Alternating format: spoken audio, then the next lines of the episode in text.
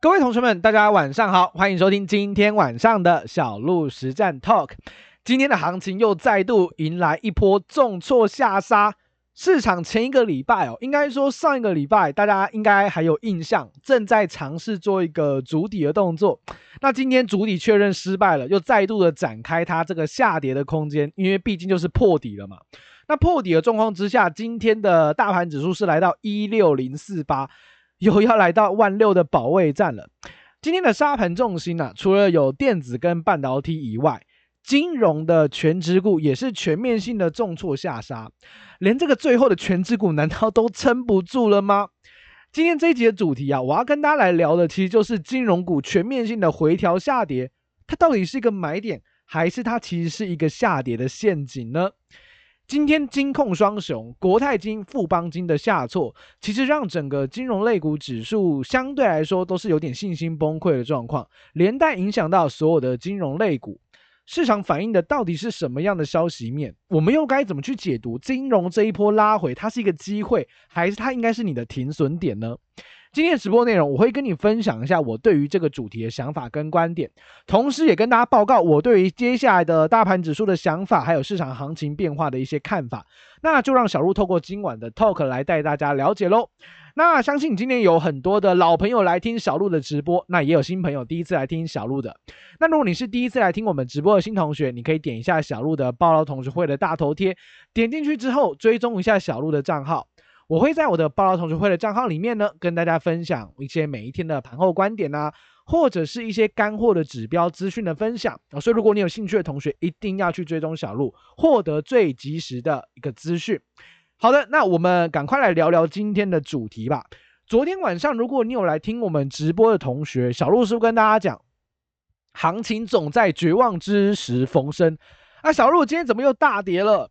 那就是还不够绝望哦，真的是还不够绝望，市场还是太太多人不愿意认输，才会导致它真的一直以来都没有办法成功的止稳哦。不过，其实，在昨天我们就跟大家其实谈到很多的一些呃电子半导体的绩优股票，好像都在主底没有破底了，有没有印象？我们帮大家 review 一下昨天的一个概念哦。我们昨天是不是在直播里面跟大家提到这些绩优股，像是什么？像是维新。像是华硕，像是广达，像是瑞昱等等，这些你我都知道的这种电子的股票，诶，大盘上个礼拜五是重挫暴跌的，他们竟然都没有破底。今天大盘再跌三百五十九点，这些个股也都是收了红 K 棒，开低走高。所以显然这些个股好像都有一种跌不出下跌空间。已经跌穿价值的这个味道出来，所以虽然今天大盘指数是大跌了三百五十九点，没有错，跌幅是真的蛮大的，但是很多已经在相对低档的股票有渐渐的跌不动的讯号出来。那真的是这样子吗？我们其实可以多做几天的观察，再来下定论。当然，整体的盘势架构依旧是相对弱势、相对不佳的，这个是一个事实，所以我们还是得关注一下今天的状况。今天的大盘指数下跌三百五十九点，跌幅来到二点一九个 percent，成交量是两千三百九十八亿，收在一六零四八的位置，没有错，万六保卫战来了。柜买指数则是下跌了二点四六二点六四个 percent，那成交量是六百零二亿，也是一样，又要去测前低，那至少没有破底哦。所以就极短线的角度来看，同学们可能会去解读小鹿柜买指数是不是比加权指数来的更强？因为加权指数破底了，贵买还没有破底，没有错。你就极短线的角度来看哦，确实贵买现在是比较强的。但是如果你把整个波段跌幅拉出来看，你会发现真正强的其实还是加权指数啦。因为加权指数包含今天的重挫下跌，它今天到至今只跌了百分之十三到百分之十四。可是贵买指数就不一样了，贵买指数至今大概跌了二十二个 percent 左右，所以显然贵买指数中小型的股票还是跌幅非常非常巨大的。那在这样的状况之下，当然今天破底就代表说后续还是有继续下行的空间，因为毕竟今天以前买的成交量是全数套牢的，哦，是全数套牢的状况，所以当然再往下跌的机会就还是比较高，这是市场目前比较显而易见的趋势啦。当然这是线图的角度来做一个观察，OK，线图的角度来看，那很多人说小鹿，你之前一直说的估值偏低，估值偏低，难道估值偏低真的完全撑不住吗？就目前来看，还真的撑不住。为什么？因为外资每天这样子几百亿在卖，你再好的基本面真的都扛不太住诶。因为短线、极短线的行情，应该说极短线的一个价格表现，其实就是筹码战了。筹码买的人多的话，愿意买的人多的话，金额多的话，当然会涨。愿意卖的人金额多、数量多的话，当然容易跌，这是极短线的角度。那我们一直跟大家提醒到的估值，估值的部分，它其实是一个中长期的指标，也就是股价到底是便宜还是贵，不会因为说哇，今天股价这个位置相对便宜了，明天就大涨，当然不会哦。基本面不是看这么短线的事情，OK，基本面看的是一个比较 long term 哦，中长期的一个波段方向。所以我自己本身会去这样去思考，行情真的很弱，又再度破底了。所以在现阶段来讲，你去操作多方真的是比较吃力一些哦，真的是比较吃力。同时啊，这个地方吃力了，我一直提醒大家，也不是只有你跟我而已哦，很多的法人、中实户、大户其实也都是非常非常的辛苦。那大家着眼点到底在想什么？大家想的当然还就是因为现在本益比低的很多哦，本益比低的股票非常非常的多，然后殖利率超过八趴以上的。才敢才敢说自己是高值利率。哦，因为现在六趴以上值利率的股票太多了啦，哦，满地都是，所以在种种的这些因素啊数据上面，我们可以看得到，台北股市的股价当然都是偏低估的啦，哦，只是短线上市场好像不是很认同，哦，继续往下做一个破底，显然法人的卖超力道依旧没有明显的停滞，那就会导致市场的压力一波灌一波。美国股市也没有积极的止稳，那就导致整体的压力依旧存在哦，这也是近期台北股市非常弱势的主要几个原因。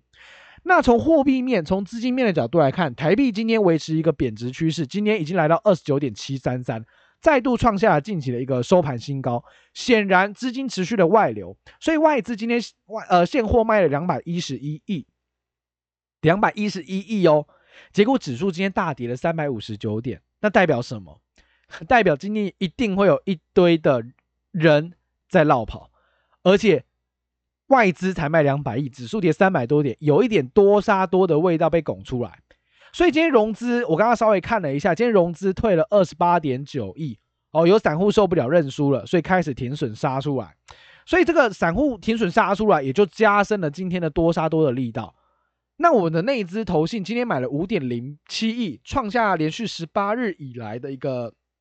连续买超的一个记录哦，官股券商今天也是继续买，买了十一点零八亿，所以政府跟我们的投信基本上除了满手套牢之外，他们还是很积极的丢筹码，积极来做一个呃低阶的动作。不过显然目前短线上来看，还是徒劳无功的，也就是 越接越低哦，满手鲜血跟刀子啦。所以呃，我只能这么说吧，虽然看起来他们现在好像操作方法怪怪的，手法怪怪的，方向怪怪的。但长期来看，我们的八大行库啊，操作几乎 long term 来讲没有输过啦。哦，long term 来讲胜率还是非常非常的高，所以我倒是一样会提醒大家，现在行情很弱，没错，你要做多单也不好做哦。但是我觉得也不用在这个位置去过度的悲观杀低啦。我真的是这么觉得。OK，因为呃，就估值的角度，我一直跟大家提醒，十二倍本益比的台股，十三倍本益比的台股。这个位置你过度看空，我是觉得有点怕追空啦。我怕空在地板，因为台股，各位台股不是没有基本面，我们的数字是缴得出来的哦。你去看几档主要的龙头个股，你看台积电、联电、联发科、鸿海，你 view 完一圈之后，你会发现奇怪啊，怎么数字都有缴出来，都创历史新高，然后未来展望也也都不错，还会成长啊，股价怎么跌成这样子？所以就这些角度来看，我自己还是维持一个不悲观的状况，所以我不会在这边去空啊，我不会在这边去空，我反而还是找什么好股票去逢低做多。我的想法依旧是维持这样的思路。当然了，分批布局哦，分批布局。如果是以主观交易的部分来讲，你不用在这边去哇重压一个点跟他 all in 哦，all 不赢的啦，那真的 all 不赢的，因为没有人知道会跌到哪里去，就很像没有人知道什么时候会转折一样。我这要多看几天，好不好？我们多看几天来做一个判断。好，那资金面的部分我们也讲完了哦。内资八大库撑得很辛苦，不过他们都是真金白银丢进来市场里面在抢救 ING。那接下来看一下期货选择权的市场吧。在今天的期货外资的部分是减码来到了八千一百六十五口，那 p u Ratio 零点七六，选择权的部分是中性偏空。那期货部分来讲的话呢，又把一千多口的空单给回补掉了。所以显然呢、啊，外资奇怪，你不觉得很诡异吗？我一直在问自己这个问题。哎，啊啊啊啊，那金价被绑绑啊，真的要崩盘的话，啊，外资怎么才八千口空单？哎，不觉得很奇怪吗？我我会觉得很奇怪啊，因为如果是我，我真的会把期货塞满了。我真的让它崩盘，我干嘛不塞期货空单？啊，不是赚比较快？这个问题你可以问问自己啊。这也是为什么我真的没看那么空。虽然线图大家可能觉得已经崩溃了，但我自己就这个角度来看，我也没觉得很诡异啊。那为什么不加空单？所以我反而会去反向思考的是，我们的内资、我们的投信，哪个时候能给他来一根强大的一个红 K 棒，嘎起来？哦、让外资知道，对，场内真的有大人在顾，不要乱搞。我、真的不要乱搞。所以我在想，会不会有这样的机会？我觉得是有的啦。哦，所以也就是因为这样子搭配基本面估值低，我才没有这么的看空，好不好？我才没有这么的看空。好，那今天的强弱势的产业帮大家做一个更新哦。今天强势的产业资金流到哪里去了？主机板、变压器、UPS、机壳、造纸类股、电信类股、笔电的类股，今天表现盘面是比较强的哦，啊，比较抗跌的。那今天最弱势的是在什么？手机制造的相关的个股哦，电器电缆族群，我猜是华新大跌吧？我看一下是不是华新大跌？哦，对，华新跌了七个百分点。然后还有 PC 的界面卡、太阳能、数位相机等等相关的个股，今天都是盘面上跌幅比较深的几个族群哦。那手机制造这个族群为什么跌这么惨啊？最主要是跌一个惨，跌一档个股啦，跌宏达电呐。宏达电今天快要杀到跌停板，OK，来到四十五块六五。各位，你有没有慢慢觉得这场梦慢慢醒了？宏达电的梦啊，很多的同学都在讲说，哇，宏达电之前不是并变勇，从三十几块跑到九十七块，翻了三倍，有没有？那一波每个人都在谈元宇宙，我只要你的个股提到元宇宙就会涨停板，那一段日子大家还记得吗？我那段时间如果你还记得的话，当时的一档指标股就是宏达电啊。不过。他从去年的十月份开始炒这个题材，炒着炒着，到现在的五月份，你发现哦，那个营收完全缴不出来啊，营收完全没有成长。那当然，这是一一场，这是一个目前还是梦的阶段嘛，因为真的没有实现了，现在还没有实现了，所以营收缴不出来，所以营收缴不出来，市场也发现它真的没有这个基本面，所以开始下修，只有快要已经跌到快要回到起涨点了，所以这就是很明显的炒作，很明显的炒作。当然，你说炒股票好不好？小鹿不喜欢炒股票，所以我不太喜欢做这种连数字都缴不出来的股票啊。那每个人的投资习性不一样，那就看你自己个人认同的一个程度。我自己喜欢的还是什么？有获利数字的，缴得出真材实料的获利数字，这才是我比较喜欢的个股类型。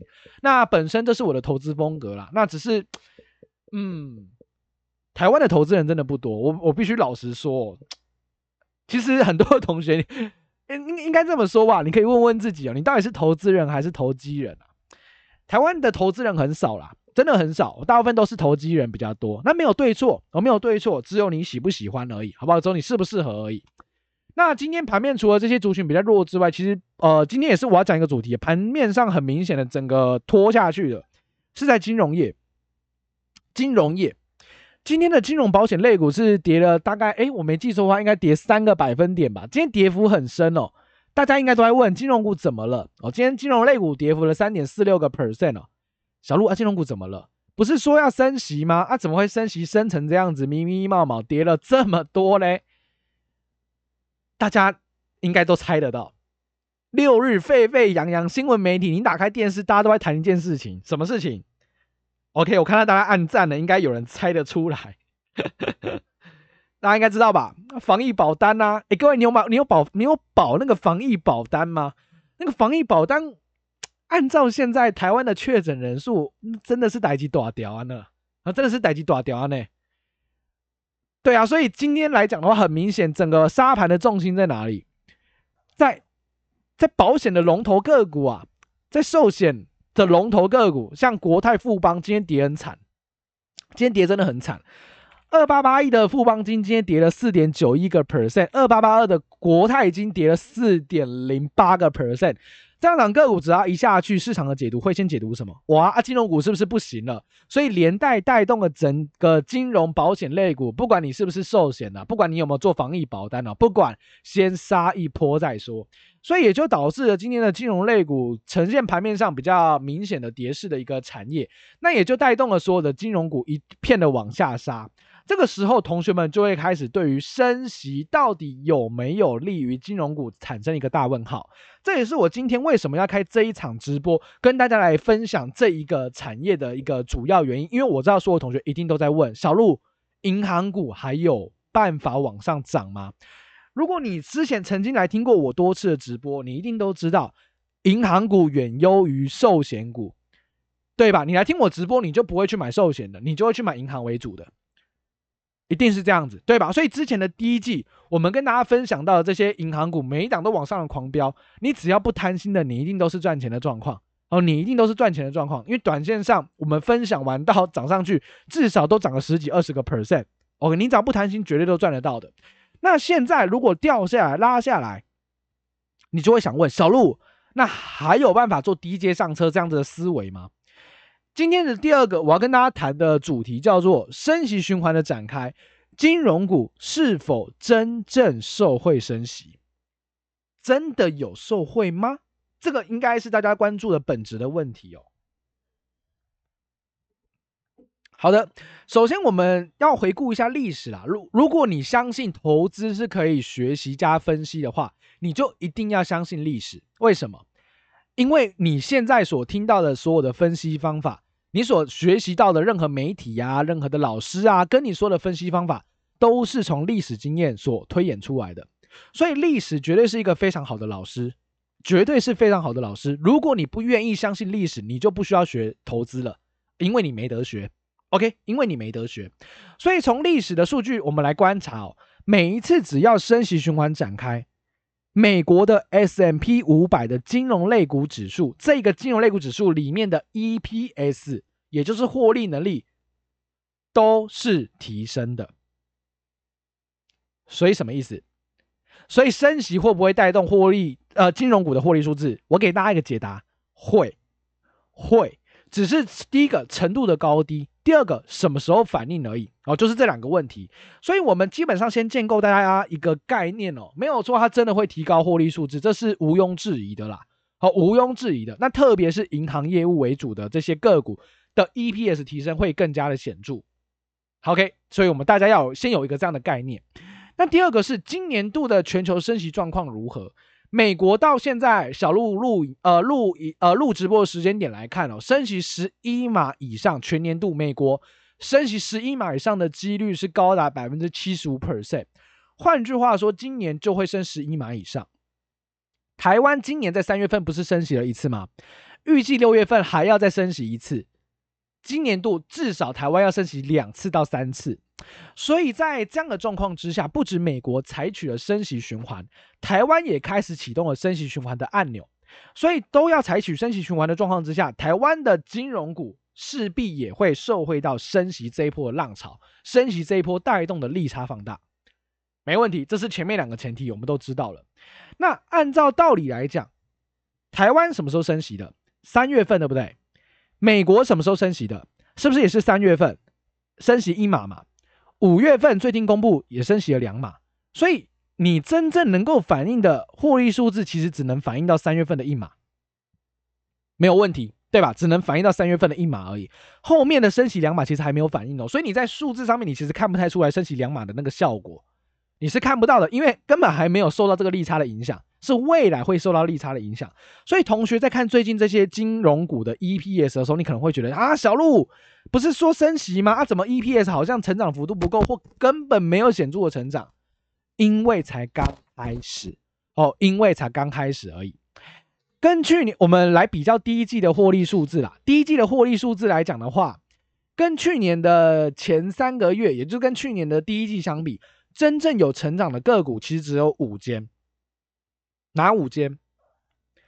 高雄银、台企银、彰化银行、王道银行、台中银行，总共这五间，第一季的 EPS 跟去年同期相比是有成长的，其余都没有成长。所以你有没有发现一件事情？哎，小路不是说会提高 EPS 吗？对呀，但是目前短线上因为升息只有反映在一码的部分。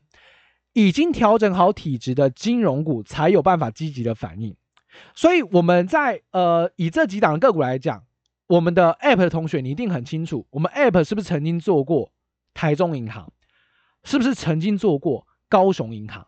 因为我们的 App 本身就可以捕捉出比较有机会的金融股，哦，比较有机会的金融股，所以这五档里面来讲的话，你慢慢发现了哦，原来他们真的有成长，那其实 App 早就帮大家捕捉到了，我早就帮大家捕捉到了，其他的。银行股几乎比较少选出来，或根本没有选出来过。OK，那我想跟大家提醒的重点，其实就是说，那既然只有五档的 EPS 有显著的成长的话，那代表什么？代表说你要多加观察的是，接下来第二季的获利数字也慢慢开出来了，已经可以反映美国升息两码的这个利差，它能不能有更多的档数，银行股的 EPS 是呈现跟去年同期相比是成长的？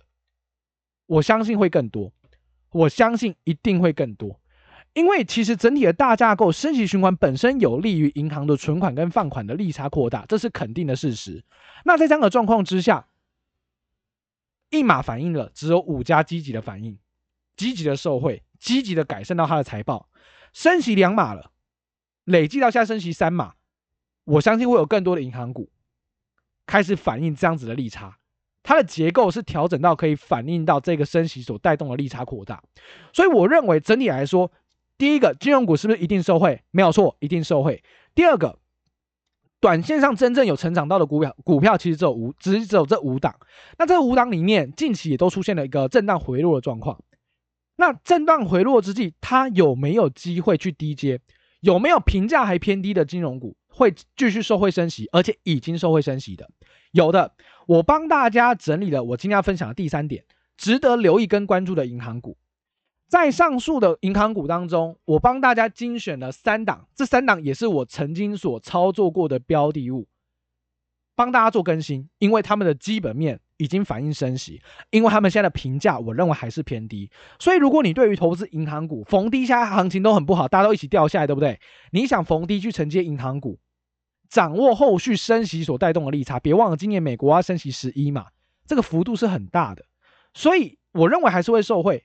你趁行情下跌之际，我觉得是可以把握机会，它不会是一个下跌陷阱，它其实是一个分批买入的机会点。我的想法是这样子，OK。那如果你也认同，哎，我也觉得小路说的有道理，升息迟早会反映上来，获利数字慢慢跟上来，或者是你想做，现在早就已经反映出来的，我给大家分享三个我有在关注的标的物。OK，好啦，首先就跟大家来谈谈哦，这三档我们都做过了。第一档是什么？第一档是二八三四的台企银。为什么我要讲台企银这样个股？很多哎，台企银不是关谷色彩比较浓厚吗？会涨吗？第一季涨最凶的金融保险类股，第一名就是台企银，它第一季涨了三成。它第一季涨了三成，为什么它第一季能够涨三成？我们来看一下数据哦。它在二零二一年的时候，获利数字是多少？获利数字是零点六六，EPS 是零点六六。二零二一年全年。OK，好，那今年第一季呢？今年第一季哦，单季就赚了零点二七。好，你没概念对不对？没关系，去年第一季赚多少？零点一五，零点二七跟零点一五，这样你可以比较出来了吧？有没有明显的成长？当然有啊，这快要翻倍了，快要翻倍。这也说明了为什么第一季的台企银可以这么强，股价涨三十 percent，金融股之王。因为它的获利成长最明显，没问题，对吧？所以它现在拉回来，它今天跌破了季线，快要去测半年线，有没有掉下来？是不是个机会？我觉得是，因为它已经在升息一码的过程中，就可以反映快要翻倍的获利了，后面想象空间是大的，再加上它现在的股价净值比只有零点八九，连一倍的净值都不到，我觉得相对低估了，好吧？我觉得是相对低估了，怎么会升息循环的过程中连一倍的净值都收复不了，我觉得有点夸张哦，所以这两个我觉得拉下来，我觉得它会是个机会。OK，那当然了，投资金融股你其实可以用一些进可攻退可守的思维去做一个思考。它发放的股息发了零点四七，零点四七来讲的话，现在股价殖利率大概四趴多，你可以先以四趴多的这个殖利率的概念去做一个思考，你愿不愿意逢低分批慢慢累积，享受今年升息循环带动的利差？四趴多你可以接受，你没理由不买，你没理由不买。好不好？这第一个，那第二个也是我们 trade 过的二八一二的台中银行啦。那台中银行的部分也是一样，下杀回来，今天要去测试这个半年线附近的位置。它去年的 EP 也是也是一块一零，一点一零啊，去年整年，今年第一季是零点二八，零点二八哦。那去年呢？去年第一季是零点二七啊，它有小幅的成长，零点零一块钱，没有错，成长幅度不高，四个 percent 左右吧，成长幅度不高啦。但是它的获利数字搭配它目前的股价来看，本益比是偏低的，本益比是偏低的。然后它的股价净值比也只有零点九八倍，一样还没有收复一倍的净值。所以像这样股票，我会觉得也是相对低估的股价。它从十六块二修正到今天的十三块七五，短线跌幅也是蛮深的。那其实你去观察一下筹码，外资投信都在里面卡位，都不走啊，都不走啊。为什么不走？评价偏低啦。我觉得他们也是观察到评价偏低，所以台中银行我觉得也是杀回到半年线附近，你可以开始留意一下它的机会点。OK，你可以留意一下它的机会点。那至于在配息的部分来讲的话，它的配息的政策今年发零点七五，零点二五加零点五啦，哦，总共零点七五，殖利率也蛮高的，好不好？殖利率也蛮高的，所以算是甜甜的啦，还不错哦。这也是你想要掌握升息循环时的一个选择。那最后一个呢，则是二八三六的这个高雄银行哦，高雄银，它去年全年赚零点七八，零点七八哦，然后今年第一季就赚了零点二四，去年第一季是零点二。哦，林吹就成长了二十 percent 啊，有成长了，好不好？有成长，成长了二十 percent，所以成长幅度也不小。那股价净值比的部分一样，只有零点八九倍啊，连一倍净值也不到。那股价今天是贯穿了半年线，外资今天还有在那买方，投信买了也没卖。哦，所以其实筹码面的部分其实还算是相对稳健了。那这三档个股是我自己认为本身它的获利能力是有显著的提升，已经反映升息了，已经有能力反映升息，而且正在反映，后续更有机会反映升息带动的利差扩大。同时股价净值比连一倍都不到，我觉得相对低估的便宜的股票，同时又有直利率的保护效果，我倒是觉得这类型的个股行情杀下来之际，所有的个股都一起跌，我觉得反而是机会点。OK，我反而觉得是一个全面性回调的时的一个机会，是一个分批的买点。OK，那希望同学们，如果你有兴趣的，你可以针对这三档个股再去做深入的研究跟探讨，也可以去做做功课。那金融股的部分，我觉得升息循环是会受惠的啦。哦，所以大家一起跌的过程当中，你可能也会担心害怕。不过你只要相信，历史告诉你，升息循环阶段 EPS 就是会成长。现在只有反映五档。后面第二季反映了更多升息的码数，我相信档数会越来越多，所以你现在可以领先掌握优先反应的，代表它后续利差扩大之时反应的会更激烈，机会是更高的。OK，所以我今天就举三档例子来给同学们作为你接下来在做功课的时候的一个参考啦，希望对于同学们的呃做功课是有帮助的。OK，好的，那我们今天的直播内容呢也到这地方告一个段落啦，那也感谢同学们的收听，今天哦感谢大家的按赞，哦、感谢大家的按赞哦。那今天呃直播时间也比较晚了，小鹿也就不耽误大家的时间了，大家也就早点休息啦。行情不好，要记得安安稳稳的睡觉很重要，把你的部位控好，把你的档数控好，把你的现金比例拉高，就是能够让你客观理性的看待台北股市非常重要的关键。希望今天内容有帮助到大家，祝福同学们明天操作顺利，我们下次见喽，拜拜。